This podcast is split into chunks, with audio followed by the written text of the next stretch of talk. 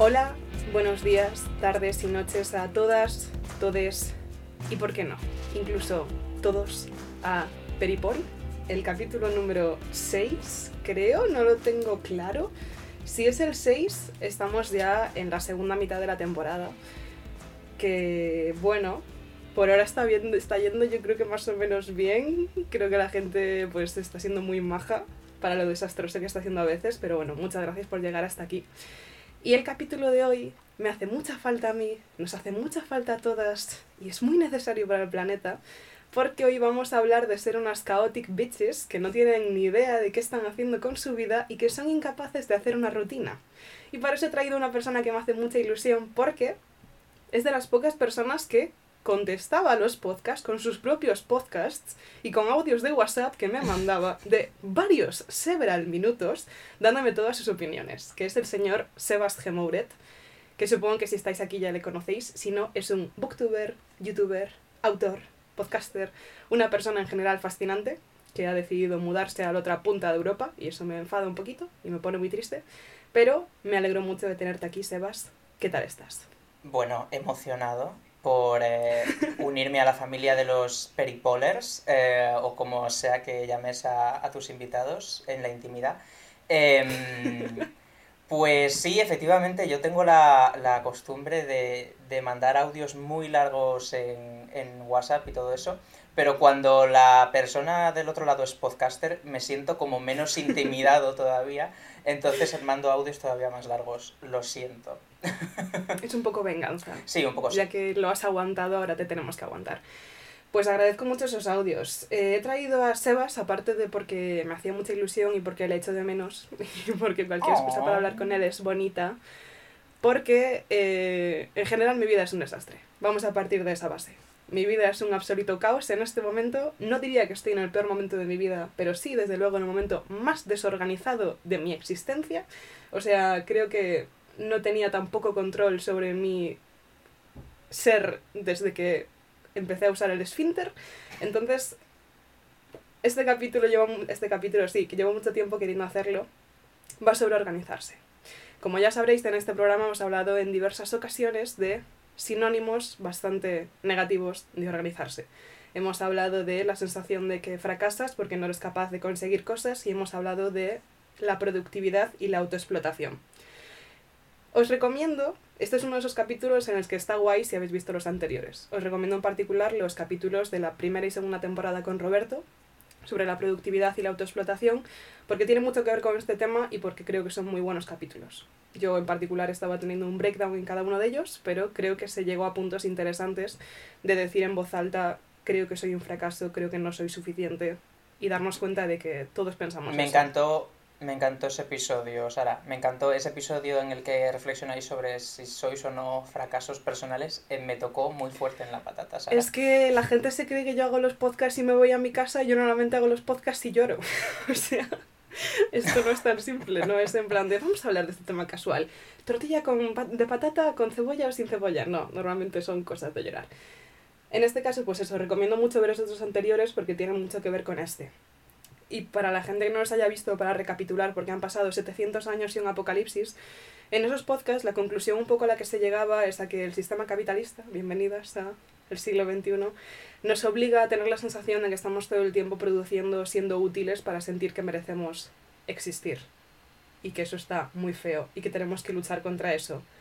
Pero, y aquí hay un pero, al mismo tiempo, vivimos en una sociedad como dice el podcast de Sebas, que bien lo acabo de hilar, me siento Matías Prat, vivimos en una sociedad, no solo es el nombre de este maravilloso programa, que os recomiendo muchísimo y que también está en todas las plataformas, en el cual habláis de política y de un montón de temas muy interesantes, vivimos en una sociedad implica que sí tenemos que ser útiles.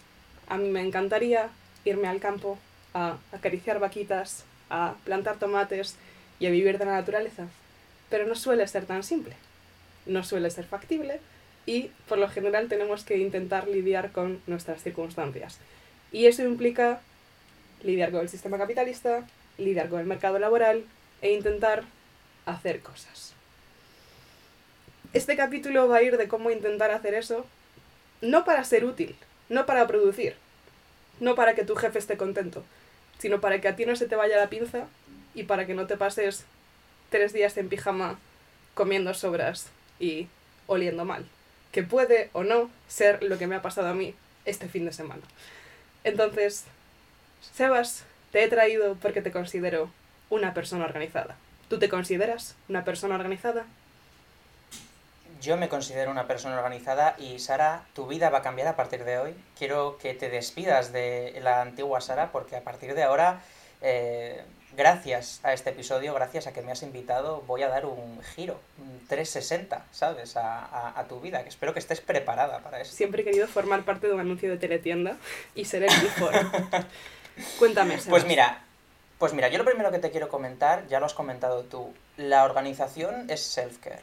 O sea, esto no va a ser un podcast sobre cómo mm, ser más productivo para que tu jefe esté más contento o mm, para mm, poder alcanzar más objetivos y más deadlines. No, o sea, la organización es un mecanismo de supervivencia para, aunque tengamos que producir, porque estamos obligados a, ello, eh, que la producción no acabe con nuestra salud física y mental.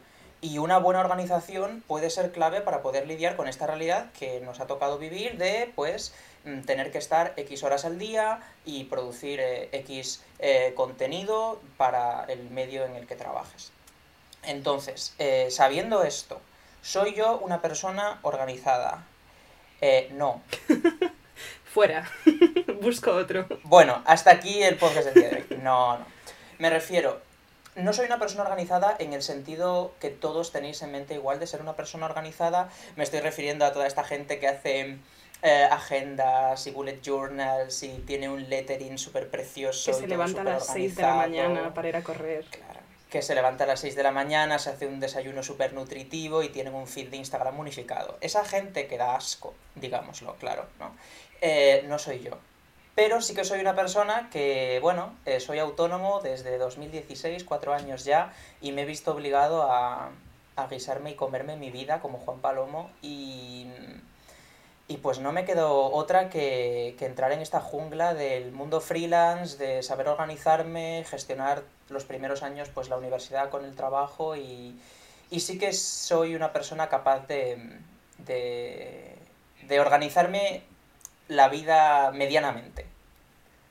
Todo me suena tan extraterrestre ahora mismo, de verdad, que me cuesta pensar que hemos salido de la misma especie.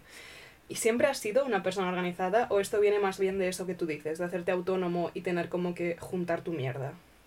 Claro, 100%. Yo nunca, nunca fui una persona organizada. Lo que pasa es que eh, no tenía tanta carga mental. Yo me pasé toda mi vida, pues, yo qué sé, pues igual tenía un examen el viernes, ¿sabes? Y me acordaba, tía, ¿sabes? No necesitaba una agenda para apuntarte en un examen el viernes. De hecho, yo me acuerdo que todas mis, mis amigas de clase siempre tenían como sus agendas súper bonitas y la letra súper bonita y me daba como un montón de envidia. Y yo era como el típico matado que usaba la misma libreta para todas las asignaturas, que los apuntes eran un desastre, que no tenía agenda o la tenía pero no la usaba. ¿Qué pasa? Llega un punto en el que cuando empiezo a trabajar creando contenido y todas estas cosas, la carga mental empezó a superarme y yo ya no podía simplemente acordarme de las cosas, ¿sabes lo que te quiero decir? Eh, porque mi, mi, cabeza era un hervidero en ebullición constante de mmm, tengo que entregar esta factura, tengo que hacer este guion, tengo que preparar este vídeo, tengo que contestar a esta persona que me dijo de una charla en Salamanca que no es lo mismo que esta otra que me dijo de una conferencia en Burgos. O sea, llegó un punto en mi vida en el que tuve que organizarme para sobrevivir. Pero bueno, yo creo que todos en, en, en mayor o en menor medida tenemos que gestionar nuestra mierda, ¿sabes? O sea, saber organizarse no es solo un, un, un reino de los autónomos, ¿sabes? Es un poco de todo el mundo. Incluso si tienes un jefe y unas oficinas y unos horarios estrictos, también tienes que, que aprender a, a, organizarte. Entonces, bueno, no lo quiero individualizar en mi persona, pero ya que me preguntas a mí, en plan, ¿tú eres organizado? Sí, lo soy porque eh, me vi obligado a serlo. Yo creo que he pasado por un millón de fases y ahora mismo estoy sin duda en la peor porque no tengo realmente una superestructura encima mía que me diga qué tengo que hacer. O sea, yo siempre he sido bastante caótica. Yo también era la clase de persona que si la gente tenía un estuche para ir a clase, yo con suerte tenía un boli en el fondo de armario que era la parte de abajo de la mochila que con suerte pintaba y también una libreta que usaba para todo. Sí tenía agendas, pero las usaba sobre todo para apuntar los cumpleaños de la gente de My Chemical Romance y de grupos vitales para mi infancia. Y tenía bastantes cosas que hacer, pero era una rutina muy establecida. O sea, no tenía realmente que apuntar cosas interesantes porque todas las semanas eran prácticamente iguales. Te estoy hablando del instituto, tenía mis actividades extraescolares y todo era más o menos lógico y tenía personas diciéndome, Sara, levántate, profesores diciéndome, Sara, estudia y entrenadores diciéndome, Sara, corre más. Entonces yo me levantaba, estudiaba y corría más. La vida era simple, yo seguía órdenes. En la carrera, la cosa empezó a ser un poco más caótica porque, claro, ya no estaban tan encima tuya. Cualquier persona que haya ido a la universidad, pues es una experiencia totalmente distinta. Es un poco, te damos lo que tienes que hacer, tú ya te gestionas como veas. Y si te sabes gestionar, estupendo. Si no te sabes gestionar, lloras. Yo lloraba a veces. Entonces, eh, para mí la universidad fue un poco ver cómo la gente empezaba a dejar manga ancha y yo obviamente no sabía qué hacer con esa libertad. No había nadie gritándome, yo no tenía la más mínima idea de qué hacer y sobre todo tenía mucho tiempo libre ya no tenía todo mi día controlado. De repente me encontraba con que yo decidía cuándo y cómo hacía las cosas y yo no sabía ni cuándo ni cómo hacer las cosas. Y eso era un absoluto desastre para mí y para el resto del mundo que me rodeaba. Y en este momento, la principal diferencia con los dos eh, podcasts que he mencionado antes, el de la productividad y el del fracaso, es que ya no estoy en la universidad. Es increíble, hemos crecido todas, habéis crecido conmigo, he terminado la universidad, me quedé un TFG porque por algún motivo seguiré siempre anclada a la Carlos III de Madrid, no me dejará salir, es que no, síndrome de Estocolmo. Te juro que te juro que se, sale. Yo salido, o sea, yo salido. Sebas también estuvo unos cuantos años y salió, así que confío en él. Y claro, en este momento ya no tengo un horario. Estoy como tanta gente que acaba la carrera y se encuentra con el vacío. Y hay como muchas opciones, la mayoría no son reales, te dicen, es que hay tantas cosas que puedes hacer, no, la mayor parte de mis amigas están desesperadas, mandando currículums a todas partes, nadie les contesta. No hablo solo de nuestro entorno laboral, no estoy diciendo que no las contraten en el país, que es más o menos en el mundo de la comunicación y en grandes productoras. Estoy diciendo que la mayor parte de mis amigas están ya en modo mandar currículums a Mercadona y a cualquier tipo de establecimiento para tener un sueldo y nadie está contratando. Entonces, la libertad es relativa, pero el caso es que, claro, se abre de repente el vacío de qué haces con tu vida. Yo en este momento, para que os hagáis una idea, estoy con contrato de prácticas y estoy eh, haciendo un TFG. Entonces, el contrato de prácticas más o menos, porque son unas horas a la semana, en mi caso son 20 horas a la semana, pero el resto de horas me las administro yo. ¿Sabéis cuántas horas son una semana menos 20 horas? Son un montón de horas. Es un montón de tiempo que no tengo la más mínima idea de qué hacer y al mismo tiempo tengo demasiadas cosas y no sé cómo hacerlas. Entonces, te quería preguntar, Sebas, ¿podrías describirnos un poco tu rutina ahora mismo? ¿Cuál es tu vida? ¿Qué estás haciendo? Claro, em, hay dos maneras un poco de enfocar todo el tema este de la organización. Yo creo que está la organización eh, del mundo laboral, donde igual el hecho de que estés haciendo unas prácticas en una empresa te ayuda en el sentido de que no lo sé, ¿eh? pero supongo que entras a una hora, sales a una hora, vas a una oficina o te conectas a un sistema y tu jefe te pide X cosas y la organización digamos que no depende tanto de ti.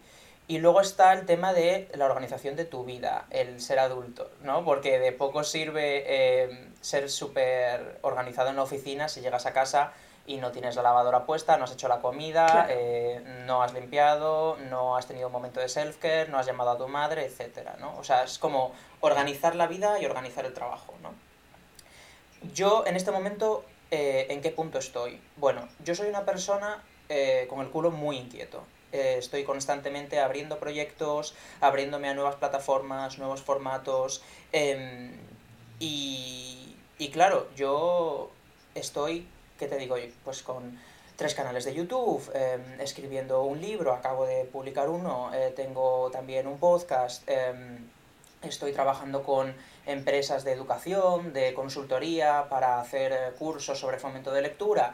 Cuando no había una pandemia también daba charlas. Em, entonces, no tengo esa parte tuya igual de esta es tu oficina, este es tu trabajo, es súper concreto, haces esto, haces esto y luego te vas a tu casa. Porque nunca que has tenido. soy... No, no, claro, olvídate. Sino que soy como, como un, un mar de mini proyectos y es por eso que sobre todo tengo que, que organizarme. ¿Y cómo lo haces? O sea, literalmente, ¿cómo lo haces? En plan, Bueno, em, tengo varias rutinas, o sea, tengo una rutina diaria, una rutina semanal y una rutina mensual, ¿sabes? Porque siento que muchas veces en todo este tema de la organización miramos como a corto plazo y realmente tú tienes que mirar en proyectos tanto a corto como a largo plazo, tanto personales como profesionales.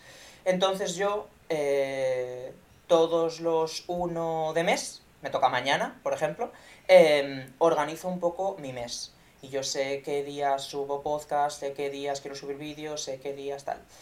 Luego también cada lunes eh, organizo mi agenda semanal, que es lo mismo pero más en pequeño, más en detalle. Ya no es solo subo podcast el domingo, sino el domingo lo subo, el sábado lo edito, el viernes lo grabo, ¿me entiendes? Y luego, por supuesto, tengo mi, mi organización diaria, que son las to-do list y el em, pues desglosar un poco mis actividades. Y lo hago, entre otras cosas, para liberar mi mente de toda esa carga, porque siento que si no lo escribo en papel, em, está constantemente en mi cabeza y no me deja tranquilo. Te juro que no puedo dormir por las noches porque estoy dando vueltas a un montón de cosas de las que me tengo que acordar.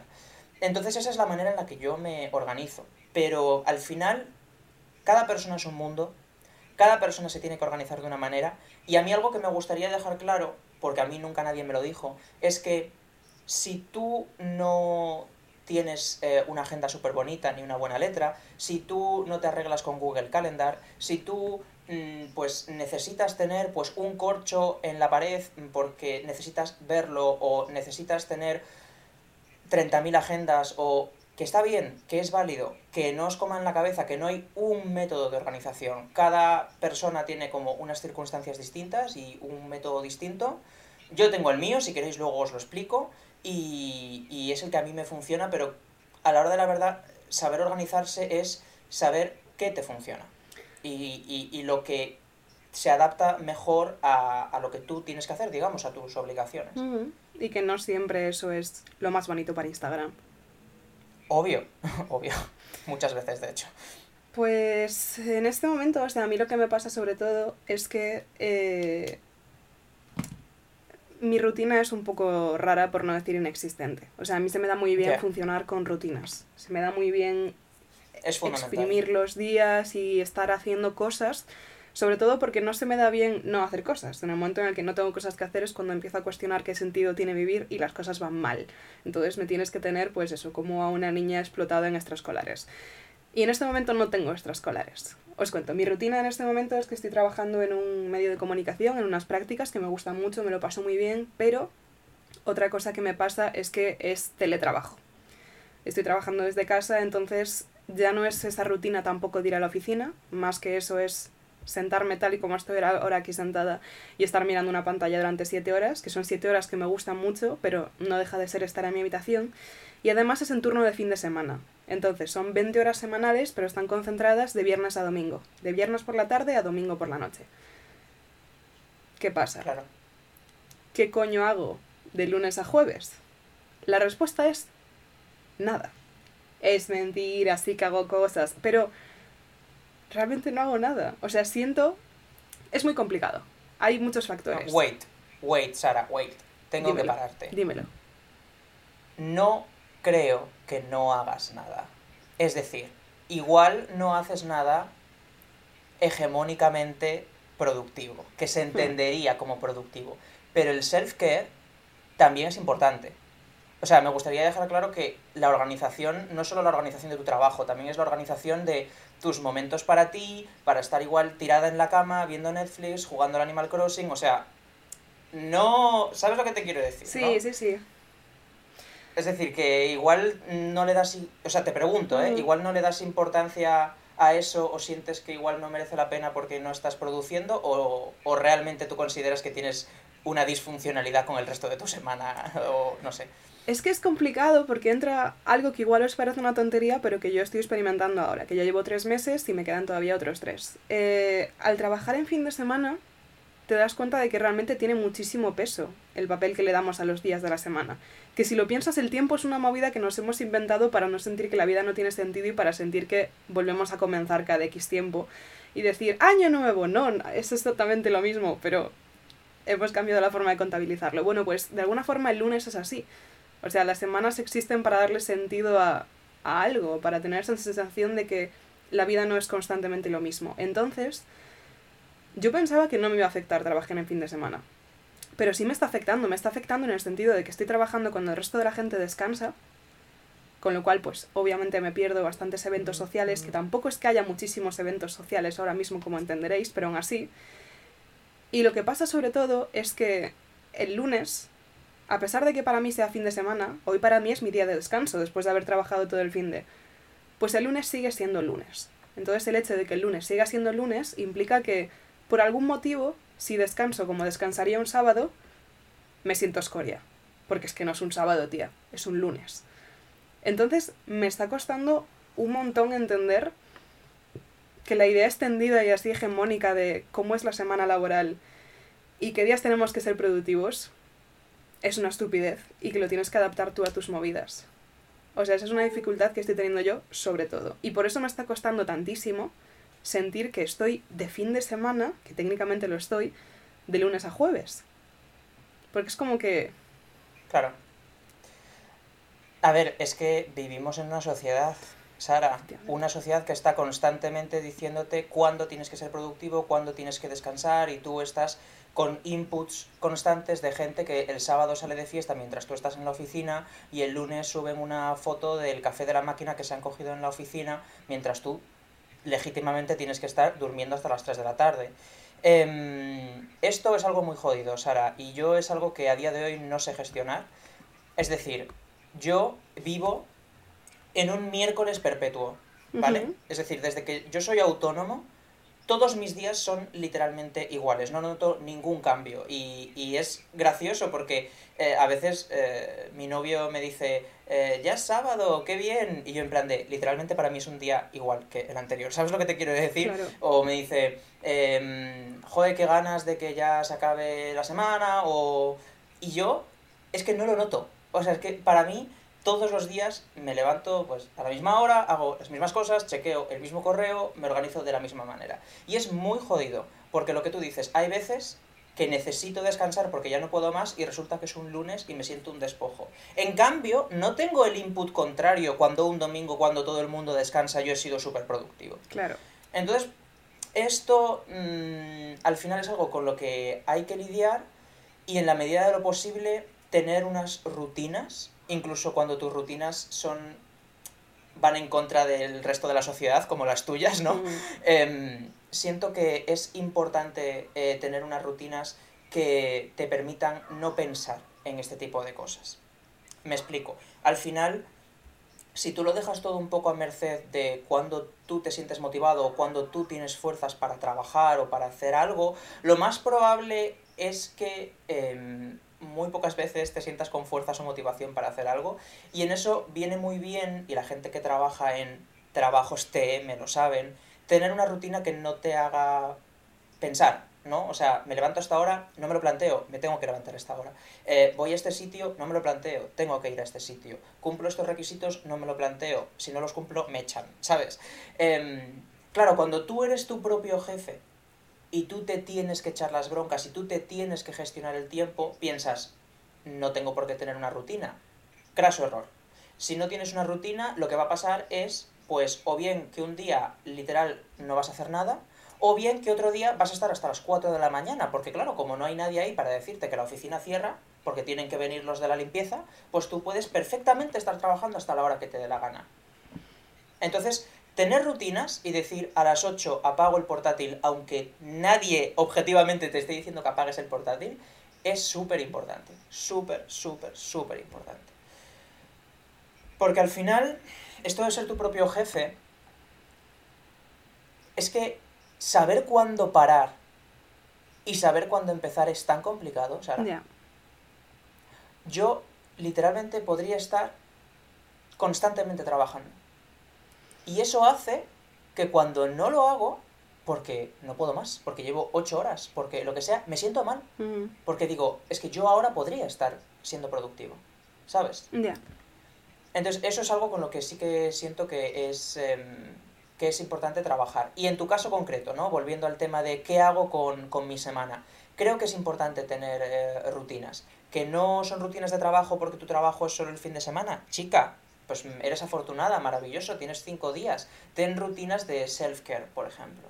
Em, que se te hace bola tu vida, tómatelo como un trabajo. Los lunes son lunes de lavadora, los martes son martes de eh, barrer, los miércoles son miércoles de ir a dar un paseo, los jueves son jueves de Netflix, me lo invento, ¿no? Pero mm, no lo dejes todo a merced de, venga, ya veré cómo transcurre esta semana, porque eso se lo pueden permitir los que solo tienen el fin de tía, los que solo tienen que gestionar un sábado y un domingo. Pero si tú tienes que gestionar de un lunes a un viernes, es que es que, se- es, que es muy jodido, tía. No, no, no lo dejes sin planificar.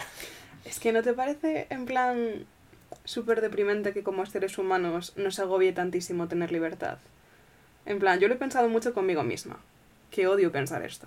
O sea, porque yo pienso, no, yo soy una tía súper woke, soy súper consciente de las presiones del capitalismo, el sistema, bajo el patriarcado, nos comemos a los ricos, todo estupendo. Pero al mismo tiempo, sí es cierto que me das libertad y no tengo la más mínima idea de qué hacer. Que quiero aclarar una cosa, tampoco es que me pase de lunes a jueves estricta- estrictamente sin hacer nada. Lo que pasa es que son trabajos más tipo autónomo. Por ejemplo, antes comenté que estaba haciendo el TFG. El TFG no es ven aquí de 10 a 3 y te grito lo que tienes que hacer. No, el TFG es cada mes me cuentas lo que has hecho y tú a lo largo de ese mes te gestionas lo que te dé la gana. Entonces, en ese sentido, es ese tipo de cosas en las que sin tener una presión súper concreta de saber qué tienes que hacer y otra persona diciéndote haz esto, tú tienes que saber gestionarlo. Y otra cosa que te quería preguntar es si no te afecta también. Claro, es que tú eres como el otro extremo porque es como que ya eres nativo autónomo, o sea, no has tenido como otra opción. Pero No. si te afecta de alguna forma no tener un entorno de trabajo específico, en plan ir a una oficina o no tener compañeras de trabajo. Pues, a ver, eh, em, esto es lo de siempre, ¿no? Eh, siempre creemos que lo de los demás es mejor y que lo nuestro es lo peor y, y yo a veces sí que miro con envidia igual a una persona que, pues eso, tiene una oficina, tiene unos horarios estrictos y tal, y luego si lo tuviese diría, ay, qué feliz era cuando era autónomo y eh, me gestionaba.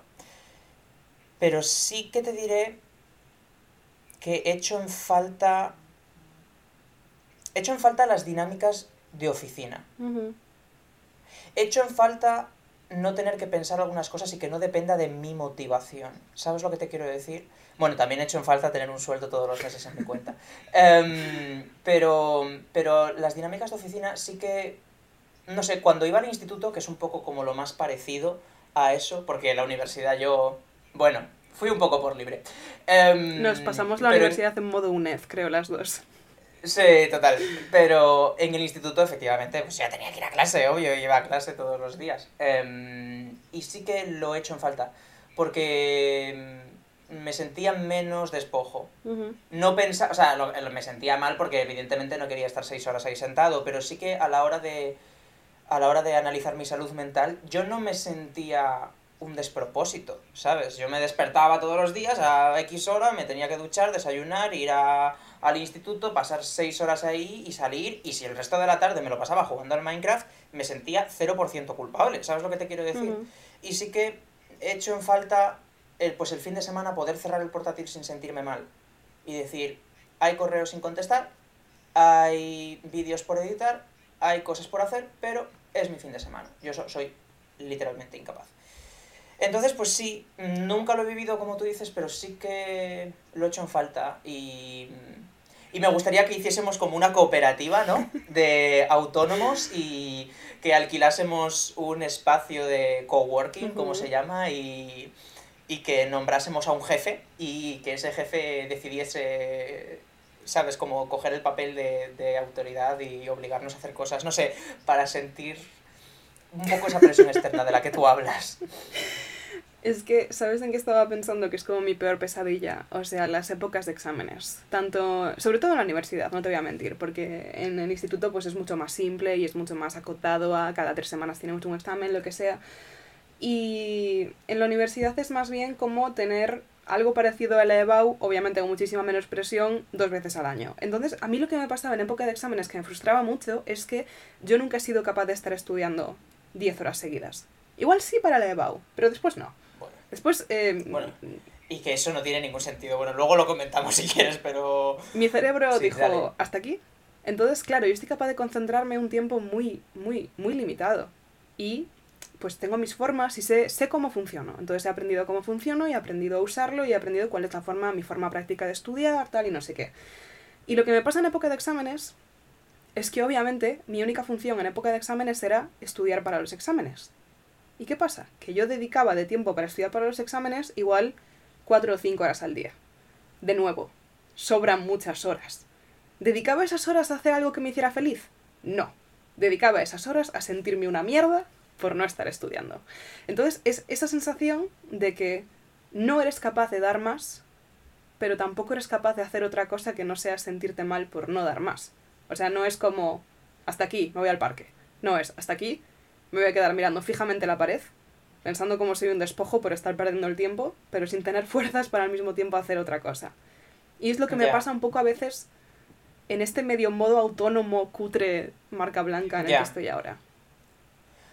Bueno, te diré que en eso la organización te puede ayudar mucho y creo que algo importante es disfrutar la organización.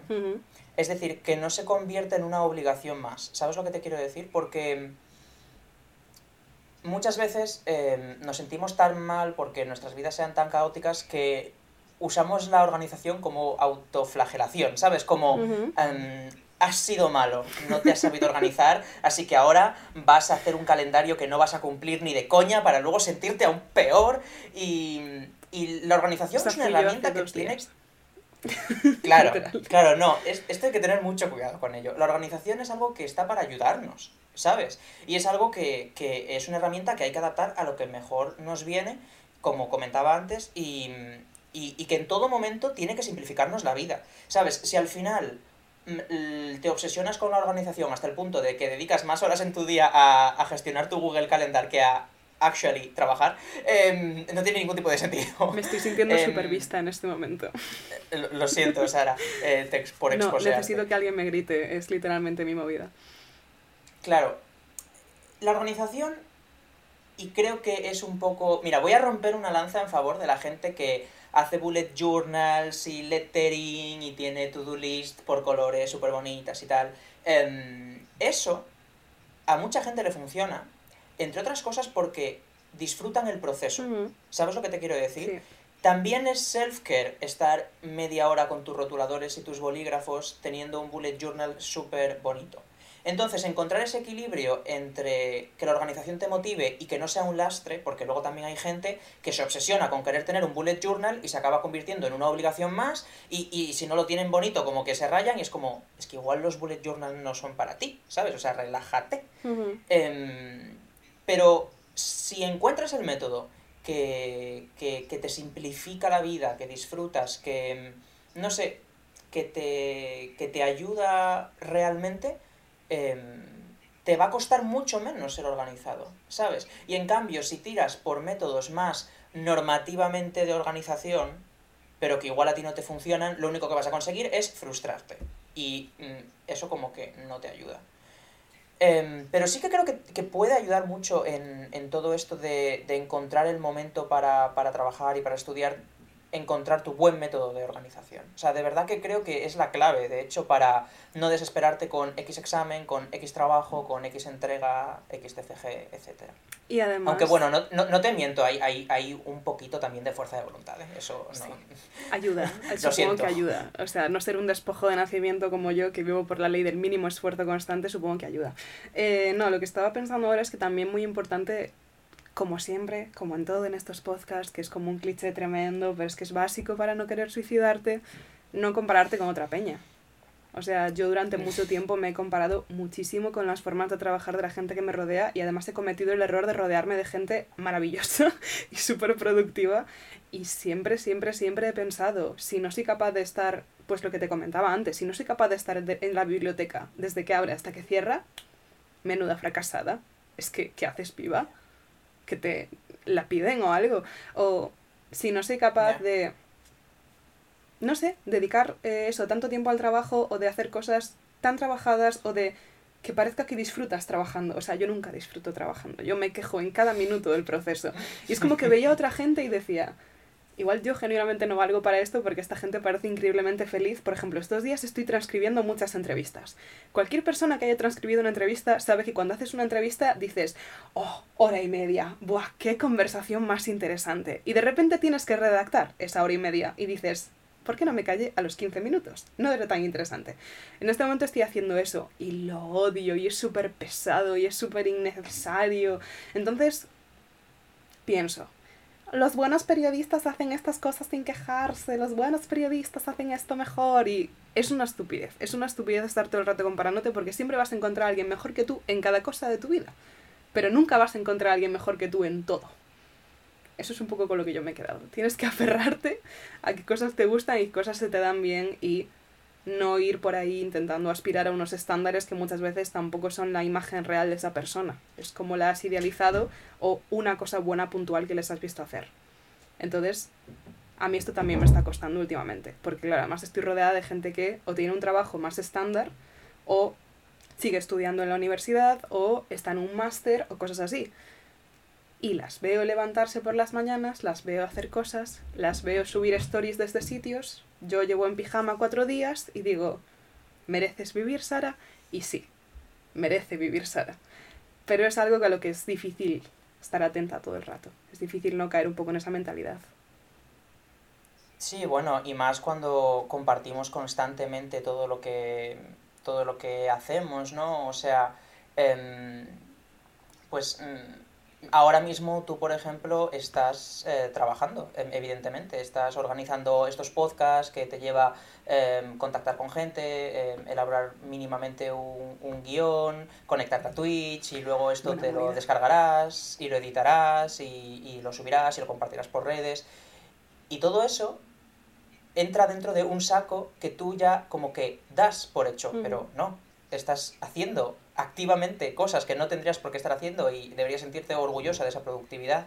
Pero no, eso nunca lo, nunca lo usamos como para sentirnos bien, siempre es como, anda, mira, al menos has hecho esto, ¿sabes? Y me parece tan tramposo porque del otro lado hay gente diciendo, buah, mira Sara, que está con este podcast, mira que al mismo tiempo lo está gestionando con un doble grado y unas prácticas y mm, es vegana desde los 12 años, o sea, soy un despojo.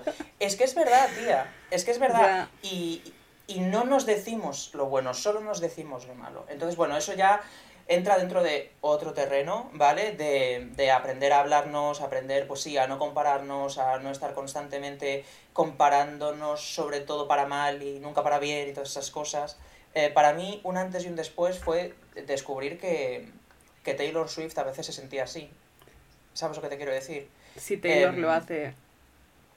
¿qué eh, nos queda? Taylor Swift Taylor Swift se sintió una mierda por no llegar en su momento a X ventas, a X premios, a X cosas, y literalmente cambió de estilo radical para mm, conseguir volver a sentirse menos un despojo. Taylor Swift. Claro, en su caso concreto sale bien, porque sigue estando en la cresta de la ola, pero mm, Katy Perry lleva años intentando superar Teenage Dream y no lo consigue. y se siente el mayor despojo. Y cómo de triste es que Katy Perry se sienta el mayor despojo. ¿Sabes lo que te quiero decir? Entonces, mm, la trampa de las comparaciones es que nunca vas a estar satisfecho y ese es el problema. Que nunca va a llegar un punto en el que digas, ¡buah! Eh, soy mejor que todos los demás. No, siempre va a haber alguien que lo va a haber hecho más rápido, con mejor calidad eh, y con una sonrisa más grande. Entonces no merece la pena, no merece la pena. Es que es como una mochila más en toda esta enorme presión del mundo capitalista y de la productividad y, y, del... O sea, y es una mochila que nos ponemos nosotros. O sea, somos lo peor, deberíamos extinguirnos, de verdad. Somos simios con ansiedad. Como hablaba Es que es con muy Marsu. fuerte. Es que es muy fuerte. Pues hablando de ansiedad, otra cosa que te quería preguntar.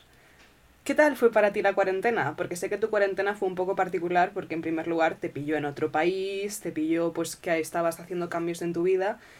Para contexto, si estáis escuchando esto en 2134, esto está grabado en 2020, casi morimos todos, ha sido una crisis mundial bastante gorda. Para mí, eh, lo de las rutinas y lo de ser adulto, la pandemia fue un mazazo tremendo. Fue un mazazo tremendo de joderte por completo cualquier tipo de, pues eso, rutina, cualquier tipo de idea de cómo debía ser tu tiempo, tu semana y cómo deberías un poco utilizar tus minutos. Entonces, ¿cómo fue para ti? ¿Te afectó tanto? ¿Te afectó menos? Em, a nivel profesional no me afectó tanto, porque las dinámicas que cambió el tema de la pandemia a mí no me afectaron tanto, en el sentido de que yo ya vivía encerrado en mi casa, yo ya vivía trabajando por mi cuenta, Mm. entonces yo entiendo que igual afectó más a alguien que todos los días iba a una oficina y de repente tenía que teletrabajar y eso.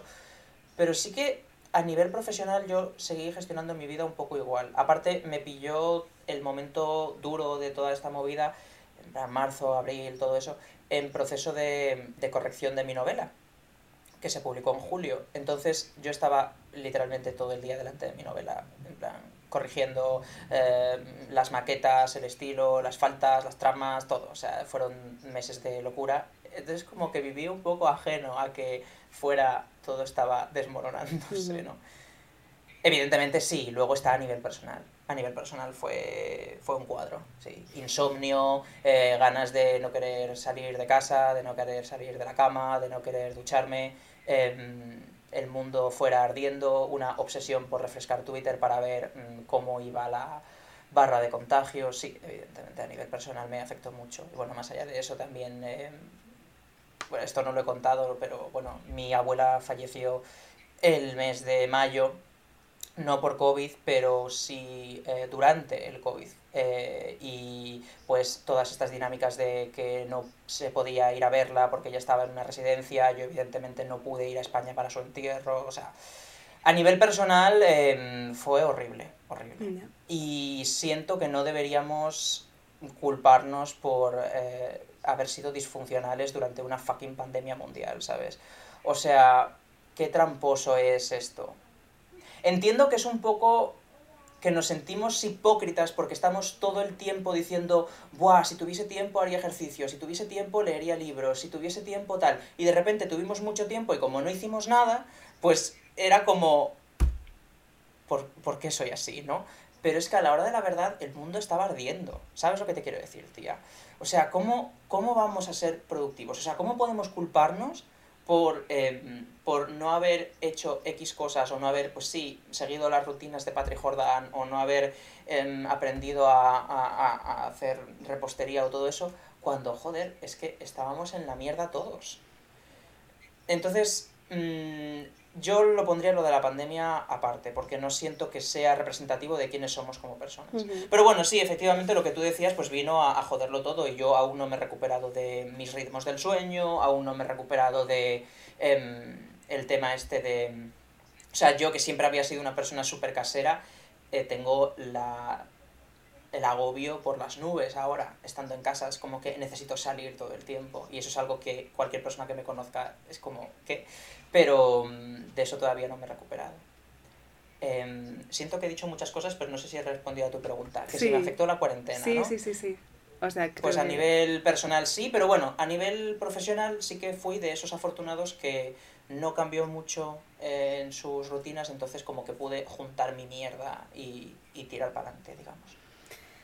Para mí, o sea, obviamente también la cuarentena al principio yo... eh, es que no te exageres te digo que igual lloraba 10 veces al día los primeros días. Era leer cualquier noticia mínimamente mala y sentir que el mundo se me venía encima. También estaba obsesionada con los 25 directos que hacían al día desde el gobierno. Me los veía todos mientras lloraba a oscuras. Era una imagen horrorosa.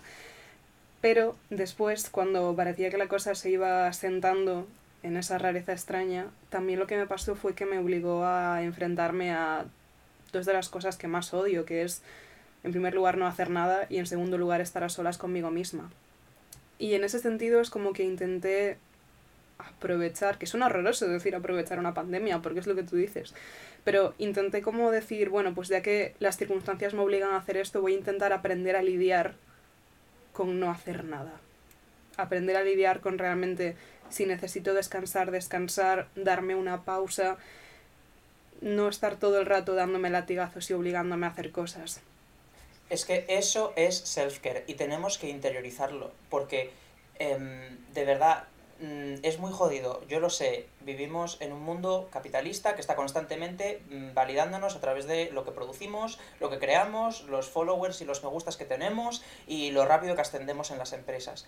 Pero dedicar tiempo a no hacer nada es self-care y es importantísimo em, encontrar un momento en el día para leer un libro, si sientes que te hace feliz, ver una serie, em, leer la prensa, em, pintar paisajes en acuarela, es que me da igual, ¿sabes? Pero no sé si conseguiste sentirte cómoda con toda esa situación, pero de verdad que es súper importante. Creo que es un poco tramposo, o sea, y de hecho tengo muchísimas ganas de hacer el programa de self-care, no lo estoy cebando constantemente en plan de jaja, sino que es un tema que llevo muchísimo tiempo queriendo tratar aquí, porque creo que es complicado, porque hay muchas veces en las que hacemos cosas creyendo que va a ser self-care y después nos acaban dejando peor.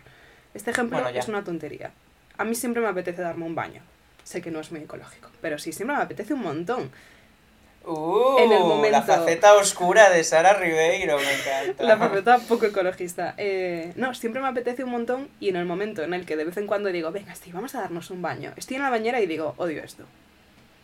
Y me agobio un montón y digo, ¿qué, estoy haciendo aquí? O sea, esta, esta, movida no me apetece en absoluto, o sea, y me arrepiento. O yo qué sé, cuando te apetece muchísimo comer comida basura, en plan, me apetece una hamburguesa vegana súper grasienta de no sé dónde y te la comes y dices, me encuentro fatal, tengo 84 años, mi estómago me está pidiendo socorro, me apetece un apio.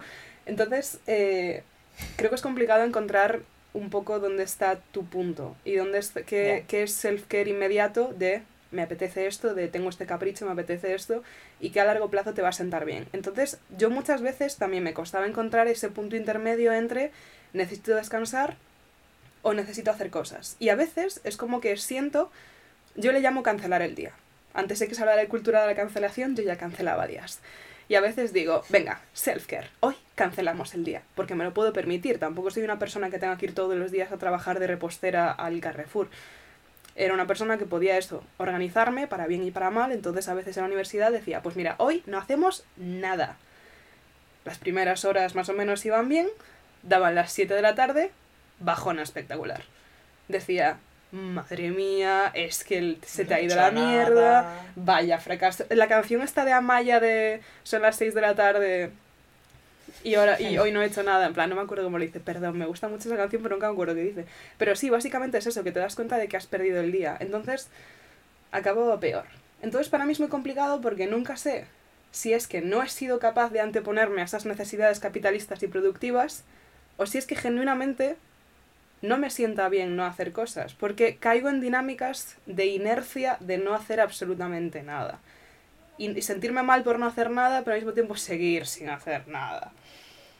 A ver, esto también eh, hay que ponerlo en su sitio. Eh, nuestro cerebro muchas veces no funciona bien.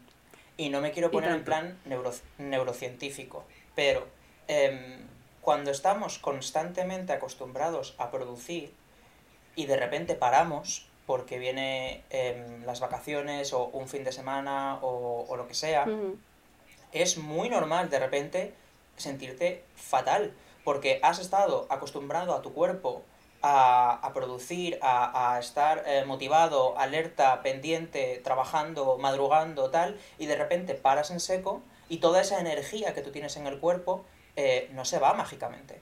¿Sabes? O sea, de alguna manera tu cuerpo mm, sigue como una inercia. Y es ahí donde, pues igual le da por mm, el bajonazo del siglo, ¿sabes? Y esto es súper común, la típica pues depresión vacacional, que dices, ¿por qué estoy agobiado si estoy en la playa con un mojito mm, mirando el mar? ¿Qué está pasando? Pues está pasando que llevas seis meses siendo tan jodidamente productivo que ahora es complicado gestionar el tiempo libre. Y también que, que se generan unas pues expectativas, ¿no? O sea, yo siento que a veces genera unas expectativas con lo bien que voy a estar en cuanto no haga nada o lo bien que voy a estar en cuanto llegue el verano. Hay una canción que me encanta que es de Girl in Red, las chicas sáficas la conocerán, que es Summer Depression, que es un concepto que es eso, que te generas unas expectativas de que el verano va a ser una movida estupenda en la playa con los amigos, fiesta, uh, y de repente te das cuenta de que la vida no siempre es así, pero tal y como pasa con las vacaciones, con el fin de semana, que muchas veces tu única forma de lidiar con lo horroroso que es trabajar y lo horrorosa que es tu rutina es idealizar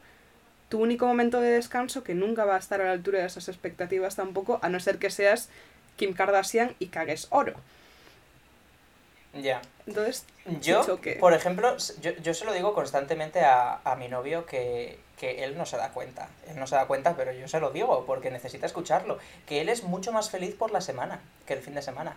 O sea, él vive por y para el fin de semana. Y está toda la semana en plan de, guau, ya a ver si ya es sábado, a ver si ya tal. Y de repente llega el fin de semana y más ahora, ¿sabes? Que no podemos hacer nada, que está todo cerrado aquí, em, que mm, tampoco te apetece salir a la calle porque hay una pandemia tal, y de repente llega el fin de semana y se deprime una barbaridad. ¿Sabes? Este mood de domingo de estoy en la mierda, no entiendo por qué. Y encima, a eso le suma que se siente mal por no estar aprovechando el fin de semana. Porque luego dice, joder, es que enseguida llega el lunes y no, no he aprovechado a tope. Y luego, en cambio, llega la semana que supuestamente debería estar peor, y como está en esta rutina de me levanto a esta hora pero no me planteo cosas, eh, soy productivo, trabajo, yo le veo mejor. o sea, yo de verdad que le veo mejor porque el fin de semana el bajonazo es brutal. Él esto me lo discute y me lo discutirá hasta la muerte. ¿eh? Pero, pero, es muy difícil de reconocer, o sea, a mí me pasa lo mismo. Y reconocerlo implica eso, que nuestra única forma de ser feliz es hacer lo que tenemos que hacer. O sea, esa frase súper bonita que hay de tenemos que imaginar a Sísifo feliz. Pues somos todos un poco Sísifo, ¿no? Es que nos quitas la roca y nos quedamos en plan de, hostia, ¿y ahora? ¿Otra roca no tienes? Por favor. Bueno, pero por eso es tan importante al final que tu vida laboral, esto sé que lo digo evidentemente desde el privilegio, pero que tu vida laboral eh, te llene mínimamente por dentro porque le vas a dedicar muchas horas al día y, y pues evidentemente si es algo que, que te motiva, que te mantiene em, pues creativo, feliz o mínimamente motivado, aunque todo, evidentemente, hay momentos que estás hasta las narices y lo quieres dejar y tal, pero dedicarte a algo que no suponga una tortura es muy importante, porque es que al final Em, le dedicamos muchas, muchas horas al, al, trabajo. Aunque bueno, repito que soy consciente de que esto lo digo desde el privilegio de una persona que puede dedicarse, aunque sea precariamente, a crear contenido y, y ese tipo de cosas. Pero es, es, es importante que no despreciemos nuestro trabajo porque entonces es que tu vida es literalmente un infierno. Es que nuestros trabajos, entre comillas, son de los bonitos, o sea, son trabajos vocacionales en los cuales estamos disfrutando dentro de todo lo que se puede disfrutar y que no hay consumo ético bajo el capitalismo, pero estamos disfrutando un poco de lo que hacemos y es un poco nuestra, esto, nuestra vocación y nuestra intención en la vida. Y si no hubiera alguien gritándonos, que en tu caso por ejemplo no lo hay, probablemente yo seguiría queriendo, con... yo en este momento trabajo de periodista, a mí me seguiría interesando mucho contar historias, enterarme lo que pasa en el mundo, entonces me gusta y lo disfruto, lo que me frustra muchísimo es pensar en la cantidad de gente que está haciendo trabajos completamente básicos para que funcione nuestra sociedad y que está haciendo trabajos manuales increíblemente repetitivos. Estoy pensando, por ejemplo, en, en Amazon. O sea, venimos del Black Friday. La gente que trabaja en los talleres de Amazon está explotado unos niveles inimaginables. Y cuando hablo de la gente que trabaja en los talleres, que es gente que tiene que mear en botellas porque si no, no le da tiempo a cubrir la cuota de trabajo necesario. Estoy hablando de los riders que se pasan todo el día de un sitio para otro para que tengamos nuestros caprichitos en casa. Estoy pensando en las cocineras, en las dependientas, en toda esa gente que es básica para que nuestra sociedad funcione y que en muchos casos está haciendo un trabajo de mierda por un sueldo de mierda que odia y que es la mayor parte de su vida y por eso es tan frustrante. Y por eso es tan absurdo. No, claro. Y por eso queremos abolir el capitalismo. Pero entre que eso sucede y no sucede, ¿verdad? Que igual nos da, nos da para una temporada gestionar todo el tema de la revuelta comunista. Em, Sí. sí que hay que encontrar una manera de escapar a eso. Obvio que hay gente que literalmente eh, están explotados y hay que acabar con eso y no, o sea, no hay que mirar hacia otro lado, hay que regular las condiciones laborales y respetar el estatuto de los trabajadores, ¿verdad? Está bien. Em, pero también hay gente que, que tienen trabajos, digamos, más, pues que son hormigas también, obreras, y, y que pueden encontrar cierta satisfacción en no, pues, ser o dedicarse a algo súper vocacional, ¿sabes? Que igual enfocan su trabajo como algo eh, que les da un dinero y con ese dinero, pues, ellos llevan a cabo sus proyectos personales, que es lo que verdaderamente les llena, y pues que es un trabajo que tampoco aborrecen, ¿sabes? Que igual están en una oficina, pero en el momento en el que les permite tener pues una vida medianamente feliz, pues como que les compensa. Y, mm, y bueno, eso también, o sea, no todo el mundo vamos a dedicarnos a nuestra vocación, incluso los que nos dedicamos a nuestra vocación tampoco somos aquí... Tú no eres Jordi Évole, Sara, o sea, yo No. siento decírtelo, pero ¿Qué tú eres una pobre muchacha que está transcribiendo entrevistas, entonces a la hora de la verdad, pues tú también eres un poco hormigabrera, Mm. pero gracias a ti, pues hay un periódico o un medio o lo que sea que está funcionando. Y al mismo tiempo, pues tú tienes, supongo, unos ingresos, tienes unos ingresos, ¿verdad? Sí. Em, vale, bien, qué bien. Ridículos, Em, sí, son de prácticas, pero bueno, hablamos, hablamos Bueno, otro día. pero que te permiten igual tener tus propios Sí. proyectos personales. Entonces, sí, pues bueno, pero por eso yo decía antes que es importante no aborrecer tu trabajo. Es decir, puedes tener un trabajo estándar que igual no te apasione demasiado, pero que te permita tener una vida feliz. Pero si ya aborreces tu trabajo, o sea, si ya realmente es una tortura para ti ese trabajo, eh, repito, sé que esto lo digo desde el privilegio y que hay mucha gente que no se puede ni plantear esto, pero para aquellos que puedan, em, solo se vive una vez, así que es importante em, que la actividad a la que más horas dedicamos al día sea una actividad que nos haga mínimamente felices.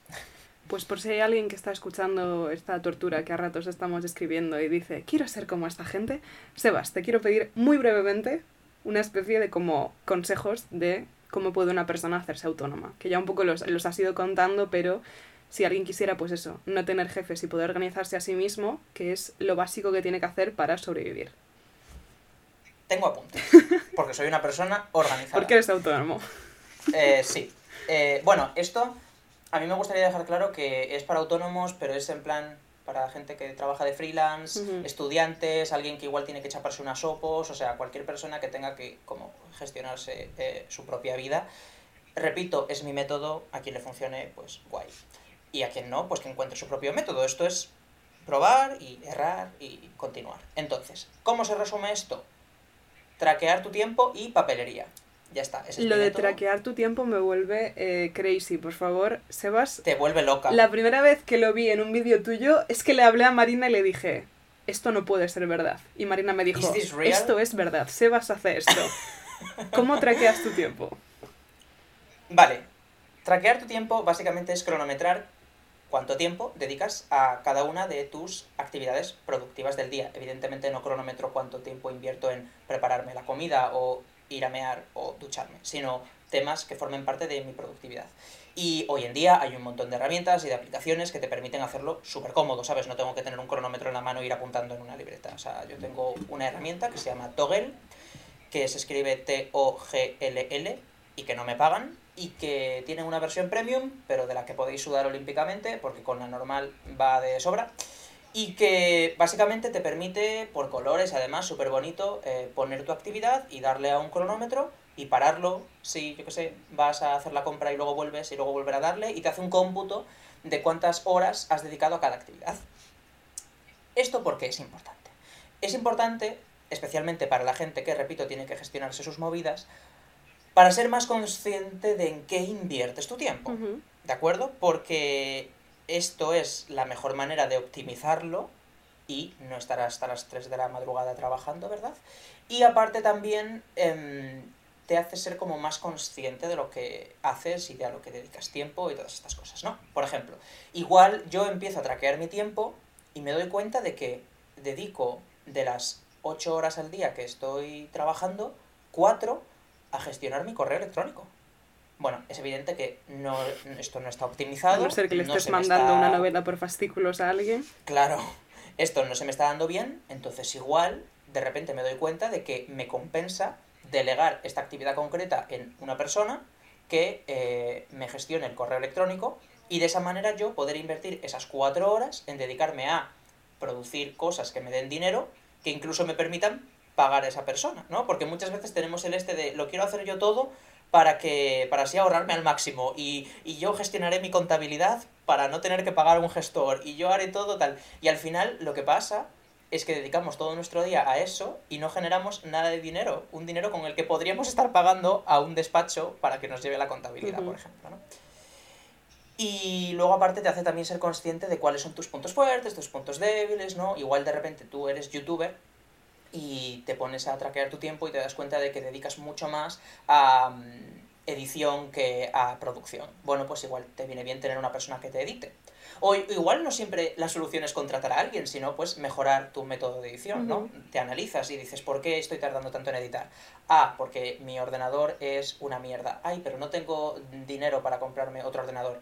Bueno, pero en realidad, si con un ordenador nuevo ahorro tres horas todos los días, igual me daría para dedicarme a otra cosa que me diese dinero para comprarme un ordenador, ¿sabes? O sea, todo es como... pum, pum, pum, pum, pum. Em, entonces, bueno, pero traquear no es solo em, em, mi, mi arma secreta. Pero, o sea, traquear, viene- antes de nada, me parece importante también porque no es solo una forma de estar como un jefe ahí encima tuya, en plan de vas a hacer esto, tal y no sé qué, sino que por un lado es una forma de entender cómo trabajas y saber optimizarlo para trabajar el mínimo, que al fin y al cabo es lo que queremos, trabajar el mínimo y ser felices, y al mismo tiempo para ser consciente de lo que vale tu trabajo.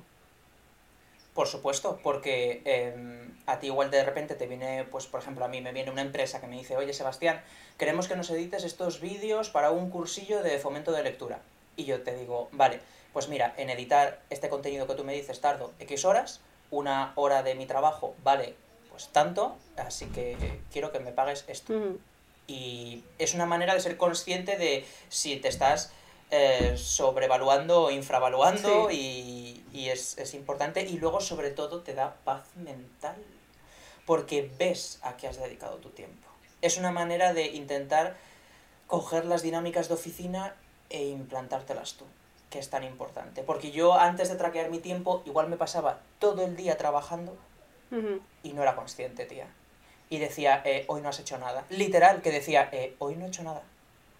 Porque, pues igual había estado todo el día dedicándome a un vídeo. Y como no lo había terminado de editar, pues sentía que mi día no había servido para nada. Ahora yo veo mi tracking y digo, pero si has estado 5 horas con esto, media hora con esto, 20 minutos con esto, una hora con lo otro. ¿Sabes lo que te quiero decir? Entonces, ser consciente de, de tu propio tiempo y también te permite saber cuándo parar. Porque cuando tú traqueas tu tiempo puedes decir, eh, yo no voy a trabajar más de 6 horas al día. Porque he comprobado que después de 6 horas trabajando llega un punto que no soy productivo y no tiene sentido. Bueno, pues tú trabajas tus 6 horas. Y cuando tu cronómetro llega a las 6 horas, paras.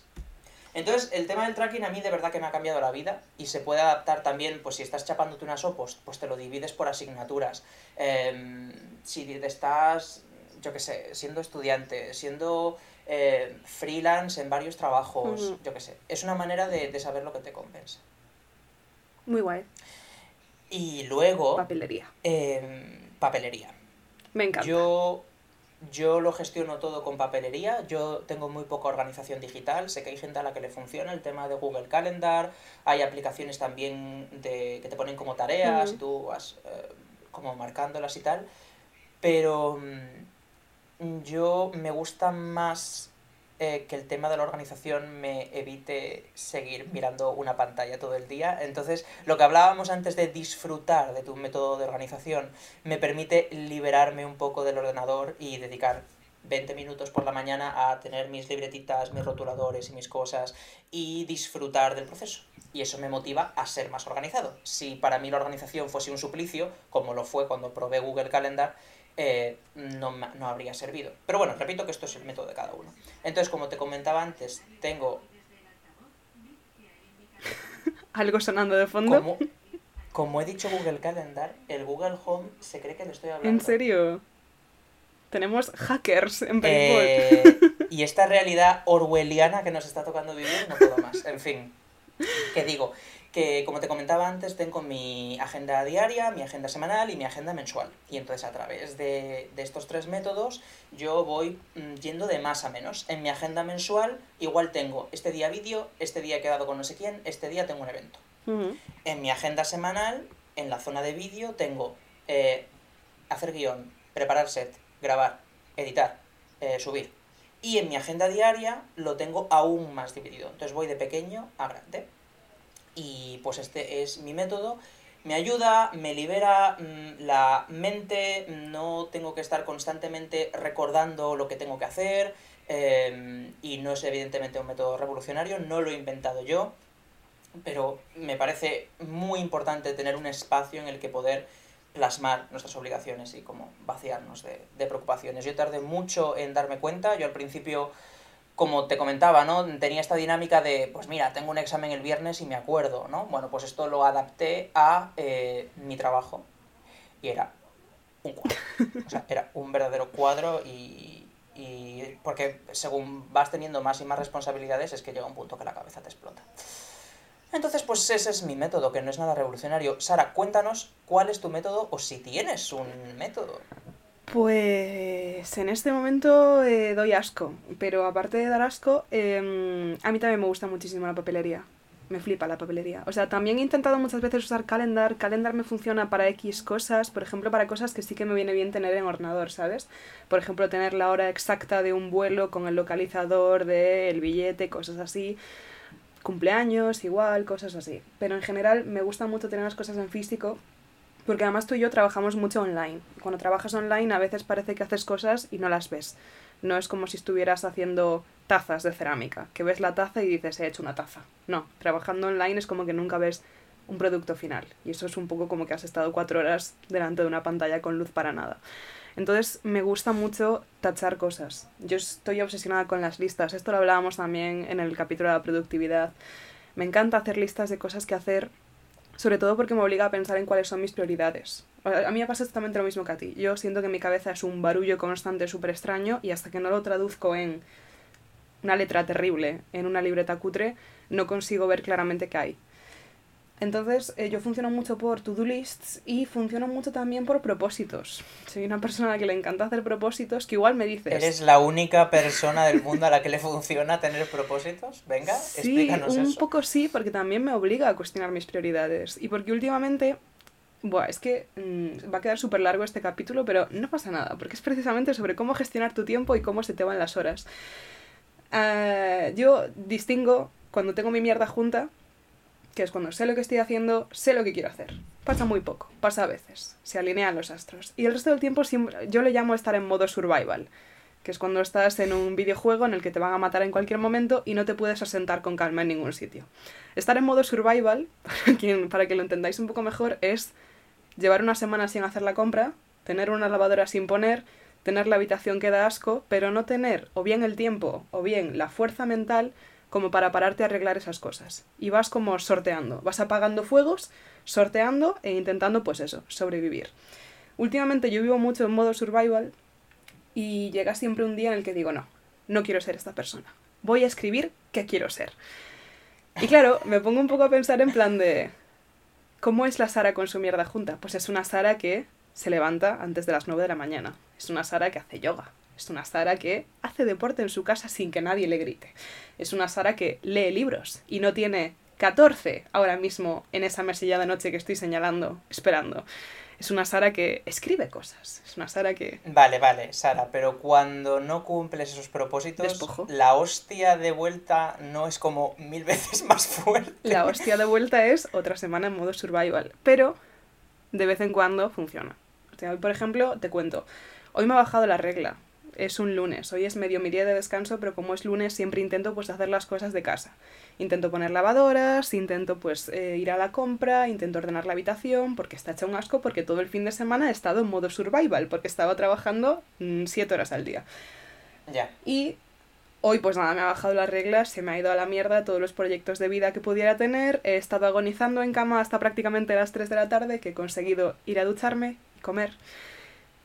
Y un poco ha sido ese día de voy a intentar pensar qué clase de persona quiero hacer y voy a intentar construir hábitos que me parece súper importante, o sea, no hacer una cosa un día, porque yo un día te puedo hacer un workout de Patrick Jordan espectacular, pero si va a ser solo ese día, ¿de qué coño sirve? Más allá de para subir las redes sociales igual. Entonces, estoy en ese proceso de que todavía estoy aterrizando en mi nueva normalidad y en mi nueva rutina y estoy intentando construir hábitos sostenibles que no sean en plan de soy una persona estupenda, maravillosa, estas 24 horas son perfectas, las voy a subir a YouTube, sino que sean cosas que puedo ir implementando poco a poco en mi vida y de las que no me vaya a cansar. Entonces estoy un poco en ese punto. A ver, primero, para cualquier persona que nos esté escuchando, mm, si tienes una disfuncionalidad tan bestia que igual no puedes salir de la cama mm o mm, llevas dos meses sin ducharte, o mm, no eres capaz de, de, hacerte la comida, o estás eh, todo el tiempo deprimido, eh, el lettering y el bullet journal no es tu solución. Tu solución es pedir ayuda profesional a un psicólogo que te ayude y te dé pautas sobre cómo volver a la funcionalidad. Pero yo creo que Sara está hablando más de de tener 20 años y estar perdida. Sí, que el adulting se te hace bola, básicamente. A ver, yo creo que mm, son etapas, ¿sabes? O hmm. sea, yo, por ejemplo, siempre he admirado mucho este rollito de los padres. Bueno, no sé, igual vuestros padres eran un caos, pero mis padres por lo general nunca tenían mental breakdowns. Mis padres simplemente eh, hacían las lavadoras, hacían la... Bueno, ya, ya, podemos tener este debate. Pero al menos las lavadoras se hacían, la casa se limpiaba, la cocina mm, generaba comida, eh, la nevera se llenaba, claro. Y eso lidiando pues con dos niños, con actividades, con problemas de vida adulta. Y yo siempre he visto eso y he dicho, eh, yo en la puta vida, en plan, en la puta vida. Pero... Mm, pero bueno, supongo que igual cuando tienes un chirumbel a tu cargo, como que te viene la responsabilidad de repente, ¿no? No sé. En cualquier caso, em, tenemos también que concedernos eh, días malos, tía. O sea, que hoy estás en la mierda, que te ha bajado la regla, que es vuestra penitencia por ser mujeres y haber mordido la manzana. Bueno, pues... La movida de tener útero. la movida de... Bueno, pues, tía, pasa nada, ¿sabes? O sea, pues te pasas el día en la cama, te comes una bolsa de chetos y ya mañana pues serás mejor persona. Que evidentemente te sentirías mejor mm, si tu endometrio no se estuviese desgarrando y fueses una chica productiva. La verdad. Bueno, pero es que pues hoy no ha tocado, ya tocará mañana. Entonces, partiendo de esa base de no autoflagelarte por tener un mal día, em, yo volvería al tema de las rutinas. Es decir, muchas veces el problema es que creemos que las cosas como que van a ir sucediendo solas. Y no, o sea, porque literalmente podemos tirarnos varios días sin ducharnos a veces y, nadie va a venir a, decirnos que nos duchemos. Entonces es importante tener una rutina, aunque sea una rutina mental. Em, lo mismo con la compra, lo mismo pues los martes por la mañana se hace la compra, los miércoles eh, mil prep de toda la semana, ¿sabes? O sea, eh, siento que implementar estas eh, costumbres ayuda mucho a no pensar y simplemente actuar. ¿Sabes lo que te quiero decir? Y que también hay bastantes formas de hacerlas menos horribles. O sea, yo estoy pensando, por ejemplo, ayer, ayer que para la gente que está escuchando esto en 2134 esto no tiene ningún sentido, quedé con Marsu y Nuria, a las, cuales conoce, a las cuales conocéis porque ya estuvieron aquí, aparte Sebas conoce muchísimo, y quedamos para cocinar las tres, porque Marsu, que está ahora mismo en el chat, y no sé si le apetece que cuente esto, están un poco también en modo despojo en el que le cuesta mucho cocinar. Lo ha, dicho ella misma en el chat, ha dicho que ya está en modo survival también. Exacto. Marsu porque trabaja ocho horas al día, que eso es otro tema. Pero entonces quedamos un poco para obligarnos a nosotras mismas a, bueno, si lo hacemos igual las tres juntas y estamos cantando canciones de Ratatouille y estamos haciendo cosas, nos cuesta menos. Yo, por ejemplo, también, una persona a la que conocéis y que vendrá dentro de muy poco, no sé si la semana que viene o la siguiente, es Almudena que estuvo para hablar del tema del desarraigo. Almudena es una persona bastante más organizada que yo en todos los aspectos y pues igual, si yo sé que yo por mi cuenta no me voy a centrar, le digo, tía, ¿y si voy a tu casa? Y estamos las dos, cada una con su portátil, pero ya no es lo mismo que estar tú en tu casa pensando, debería hacerlo, debería hacerlo, debería hacerlo, debería hacerlo, soy lo peor, pero no lo haces. O también ir a hacer la compra. El otro día puse, bueno, otro día hace tiempo ya puse en Twitter yo, sé que tengo que ir a hacer la compra, pero os juro que no tengo fuerza mental para salir a la calle, no sé qué. Y me habló una amiga por DM para decirme, oye, si necesitas compañía voy contigo. Pues también que no tenemos por qué cargar con todo solos. Y si podemos encontrar formas de hacer esto mucho más apetecible, aunque sea poner música e invitar a una amiga, tener tu casa hecha un cuadro y decir, oye, ¿te apetece venir? Y bailamos mientras limpio, o me miras fijamente mientras limpio. Y que tú sabes que te sientes mejor. O sea, es que es súper tramposo porque al final tú eres 100% consciente de que ese día que estás en la mierda, si te duchas, cambias las sábanas, bebes haces la cama, bebes agua, importantísimo, abres las ventanas, tu cuarto, vas a la compra y haces un plato diferente, es que literalmente es pulsar un botón de dopamina. Y, y lo sabes y aún así la pereza que te da es inmensa. Bueno, pues supongo que hay una mezcla de lo que tú dices. Eh, apoyarte también en los demás cuando sientes que la soledad puede demasiado, em, un poco de fuerza de voluntad, un poquito de disfrutar el proceso, porque claro, igual te da la pereza máxima ir a hacer la compra porque tu supermercado está a 4 kilómetros y tienes que cruzar una autopista. Claro, es que no todos los casos son iguales. Mm. Otra cosa es cuando tienes el supermercado justo debajo de casa. Pues ahí ya estamos hablando de, de otras cosas, ¿sabes? Entonces, em, sí, y yo por ejemplo, ahora que estoy experimentando la vida en pareja, que yo había vivido pues en pisos de estudiantes, con gente y tal, pero bueno, no es lo mismo porque al final tú siempre te organizas un poco tu mierda y tú te haces un poco... Bueno, sí que es verdad que Marsu y yo comemos juntos y estábamos muy casados.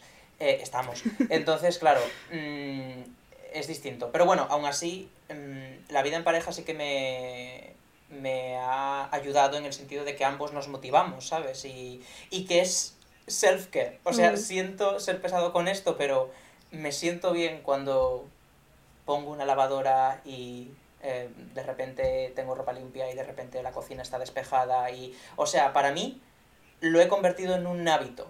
Y igual me vais a odiar por decir esto pero a mí concretamente el adulting no se me hace bola. A mí se me hace bola el, tema del, del, y todo eso. Pero he aprendido a disfrutar del proceso de, de, recoger mi casa, de ordenarlo todo, de que forme parte de, de, del cupo de cosas que tengo que hacer para ser feliz. No, o sea, he desbloqueado ya el tema este de que sea una obligación como cuando te venían tus padres de adolescente y te decían ordena las cosas, tal. Y, y de hecho yo habría sido una extraordinaria, devota esposa en los años 50 y habría llevado la economía de mi hogar a las mil maravillas y recibiría a mi marido con una copa de coñac y, y las zapatillas cuando llegase del duro trabajo. Pero bueno, eh, el feminismo lo ha arruinado todo. Es que... Y sí. Y bueno, y aparte eh, me ha tocado ser hombre, entonces... es duro, ¿eh? Hostia, tía, un día hay que hablar de esto. un día hay que hablar de esto. Pero. Para mm, el hombre cis heterosexual que nos escucha. No, pero yo también puedo ser un devoto esposo. Eh, pero no, no, también quiero hacer cosas por mi cuenta y ser dueño de mi vida. Entonces, pues tengo que trabajar y eso. Sí, está guay. Em, pero bueno, que no. Volviendo un poco al tema, que he conseguido transformar, y lo siento si estoy dando mucho asco por decir esto, pero he conseguido transformar todas esas cosas que eran un suplicio en parte de las cosas que me hacen feliz. Y me levanto por la mañana y me pongo la radio, que es uno de mis pequeños placeres, y mientras estoy con los cascos voy por la casa recogiendo y al final desbloquear como eso, ¿sabes? Y cambiar de paradigma y que deje de ser una obligación, algo horrible que hay que hacer, que es que no me apetece tal, y plantearlo más como una, un factor más que te hace feliz, como sería no sé, jugar al Animal Crossing o comerte una tarta, pues mm, ayuda. Totalmente. O sea, yo entiendo que para, dependiendo de en qué punto estés de salud mental, puede ser muy jodido, pero creo que al margen de que sea más jodido o menos, que sí que es cierto que depende radicalmente de la persona, siempre es algo que no apetece, a no ser que hayas desbloqueado ese punto de devoto esposo como Sebas, pero que te va a sentar muy bien y que te va a ayudar a lidiar con el resto de cosas. Y como decía, puedes intentar hacer que sea más accesible, más entretenido, puedes llamar a otra gente, puedes pedir ayuda. Y vamos a terminar aquí, me voy a poner como reto que este podcast dure menos de hora y media. Entonces, very fast, very quickly. Sebas, Venga. no me has contestado, me has hecho un ghosting espectacular. ¿Tienes recomendación para el día de hoy? Ah, sí, que me dijiste, te voy a pedir una recomendación, no sé qué. Bueno, a ver, eh, Pues mi recomendación evidente va a ser Toggle, que es la app de traqueo de tiempo. Yo de verdad que os recomiendo que le deis una oportunidad. Se escribe T-O-G-L-L. Y que no tengáis miedo a dejarla de lado si veis que no sirve para vosotros, porque ya os digo que cada persona es un mundo y, y ya está. Y, y ya está. Y luego Folklore de Taylor Swift, que es un discazo. Un discazo muy guay para limpiar y para sentirte una devota esposa. Desde Buah, luego. real, ¿eh? Pues yo tengo como recomendación, ya que tengo conmigo a un excelso youtuber, tengo como recomendación a otras dos youtubers. Las dos son eh, norteamericanas, eso sí. Lo siento, mm, me gusta mucho. No me gusta mucho, la verdad, no sé por qué he dicho eso. YouTube Estados Unidos es un poco cuadro, pero es como que hay tanta gente que es difícil que no haya gente maravillosa. Son dos chicas, una es mucho más conocida que la otra. La primera es estadounidense y se llama Ashley Best Dressed, Ashley la mejor vestida. Y es una youtuber que es muy curiosa porque cuando yo la me empezó a salir por ahí porque tiene un huevo de seguidores, rollo millones. Pues cuando me empezó a salir yo pensé que no me gustaría porque empezó dedicándose a la moda. Empezó dedicándose a outfits para ir al cole, outfits para otoño. Y a mí esas movidas me, me, importan más bien poco, la verdad, no os voy a mentir. Pero con el tiempo es muy joven, debe tener como 22 años o 23.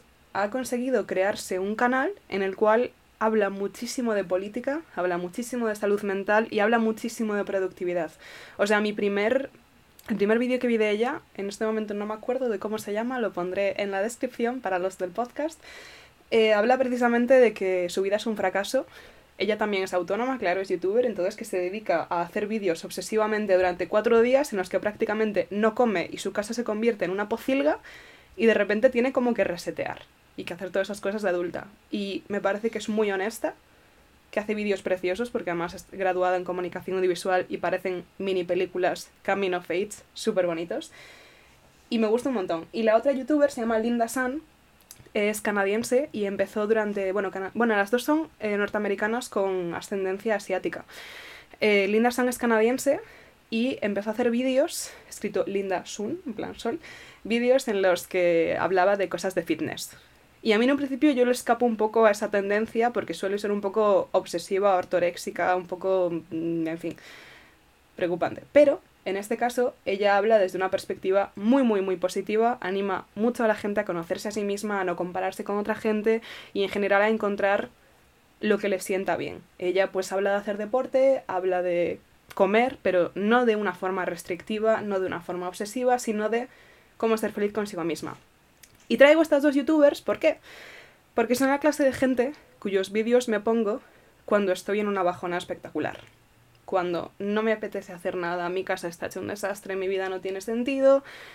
Y me gusta mucho ponerme sus vídeos porque me animan muchísimo a hacer cosas. No porque me compare con ellas y diga, joder, si quiero ser como Ashley o como Linda, tengo que ponerme ahora mismo a hacer deporte o tengo que comprarme estos outfits. No, porque me hacen sentir que yo también puedo de alguna forma hacer cosas, aunque no sean exactamente las mismas cosas que hacen ellas, o aunque no sean cosas productivas para el sistema.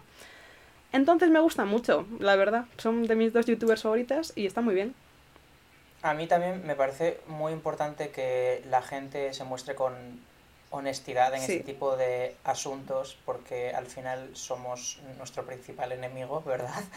Y, y que una persona como Ashley, por ejemplo, que yo también la, la conozco como creadora de contenido, te diga que se siente un despojo, Mm, sirve mucho para que tú relativices. Claro. Porque dices, hostia, me estás diciendo que esta persona que literalmente es la imagen del éxito, que mm, convierte cualquier cosa en arte, mm, que es hiper talentosa y además es hiper joven y se siente un despojo, bueno, pues eso quiere decir que no es un juego que podamos ganar. claro. Entonces merece más la pena eh, no, no darle tanta importancia a esas cosas. Y al final, bueno, es que tendemos siempre a mostrar como lo bueno de cuando nuestra vida funciona, ¿no? Tenemos. Tendemos siempre a decir cuando hemos leído un libro, no cuando llevamos tres semanas sin leer. ¿Sabes qué siento que está rompiendo con eso? Es que te estaba escuchando y estaba diciendo, claro, no subimos stories llorando, pero en TikTok sí. O sea, siento que Ya. TikTok está humanizando muchísimo el ser un despojo. Los Z, los Z van a salvar la humanidad, es evidente. O sea, son la mejor versión. Después de muchas generaciones mm, perfeccionando la raza, los Z van a venir a salvarnos a todos. Pues para la gente Z que nos escuche, mucho ánimo. Para las Zillennials o Generación Vine, como la llamo yo, como Sebas y yo, que yo los considero Generación Vine, mucho ánimo. Y en general para todo el mundo que esté lidiando con estas circunstancias, con el capitalismo, con 2020, con el hecho de que Taylor Swift se sienta a veces un despojo, mucho ánimo. Es que es muy fuerte. Es muy fuerte. Es señal de que el sistema no funciona. Un sistema en el que Taylor Swift siente que no encaja no es un sistema válido. Y muchísimas gracias, Sebas, por estar aquí. O sea, Nada, a ti por invitarme. Has, has sido como un sueño desbloqueado, te lo confieso. Qué guay, jo. Me estoy acordando que el primer directo que hicimos en YouTube desde el canal de Cuello Largo, que la gente todavía no sabía de qué palo íbamos, una persona dijo, ¿pero esto qué es? ¿Autoayuda? Y sé que lo dijo de una forma súper despectiva, pero fue como, ¿acaso no? o sea, y este Eh, episodio literalmente sí. para mí ha sido muy autoayuda. Me ha servido pues como ver un vídeo de Ashley Best Dressed. Muchísimas gracias por tus trucos, como autónomo, como adulto y como esposo devoto. Pues nada, gracias a ti por invitarme y, que de verdad que mm, intentemos no ser una mochila más para nosotros mismos, porque ya el mundo nos pone muchas mochilas encima, ¿verdad?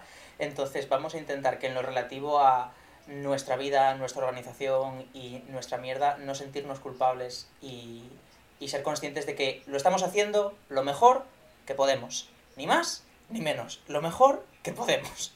Y bastantes. Así que nada, supongo que ya todas sabréis quién es eh, Sebas, pero si habéis vivido debajo de una piedra, no pasa nada. Siempre está mi podcast para ayudaros a conocer gente.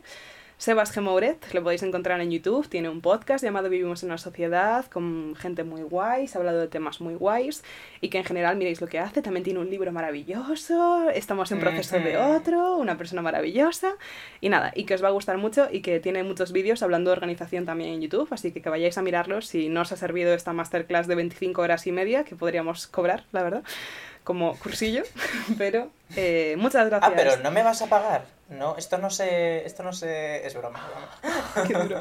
Eh, ojalá algún día pueda pagar a mis invitadas, la verdad, estaría increíblemente bien. Cuando esto esté en láser, hola, láser, ¿qué tal estás?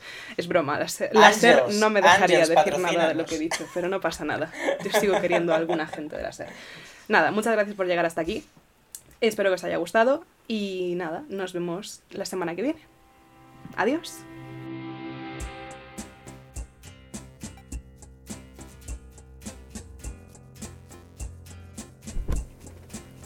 Hola, esta es la Sara del futuro. Estoy grabando esto media hora después de que haya terminado el directo porque soy una desgraciada y una vez más, esta vez porque me lo estaba pasando muy bien, se me ha olvidado por completo hacer los disclaimers final. Los disclaimers finales. No sé escribir, llevo una hora y media escribiendo. Esto no es escribir, es hablar. Da igual. En fin, no voy a volver a grabar esto. Que muchas gracias por haber aguantado toda esta turra y sobre todo muchísimas gracias a Cuyi Largo por cedernos el espacio para que podamos daros la turra. Si os ha gustado esto, como siempre, podéis compartirlo. Me hace muchísima ilusión, siempre nos llega gente porque lo habéis compartido, porque se nota que somos gente pesada, que le gustamos a gente pesada. Y con pesada me refiero a gente involucrada en proyectos bonitos. Y con esto me quiero decir que gracias por compartirnos siempre y por recomendarnos a otra gente y por ayudarnos a llegar a la gente más allá de que tengamos dinero para hacer campañas, que no lo tenemos. Entonces sois básicamente nuestro departamento de publicidad y sois la mejor publicidad que hay, porque desde luego yo me fío bastante más de lo que me recomendéis vosotras que de lo que me recomiende Google. Entonces nada, simplemente pues darle las gracias a Cuello Largo y que si os ha gustado este podcast y otros, lo que podéis hacer para ayudarnos a que siga con vida es, en primer lugar, compartirnos, que es lo que ya os he dicho, y en segundo lugar, eh, podéis haceros Patreons de Cuello Largo. Cuello Largo es un proyecto independiente de periodismo que hace cosas como estos directos de Twitch y muchísimos más que podéis ver a lo largo de la semana. Si os gustan, podéis haceros sus Patreons y donar una cantidad pues simbólica al mes, que va desde los 3 euros, 5 euros, un poco lo que podáis. Y de esa forma pues podéis ayudar eso a un tipo de periodismo que por lo general no tiene al Santander o al BBVA dando dinero para anunciarse. Y con esto ya os dejo en paz porque os he dado una turra espectacular de hora y media, pero en general muchas gracias por aguantarnos, sobre todo por aguantar hasta el final. Y eso, que gracias.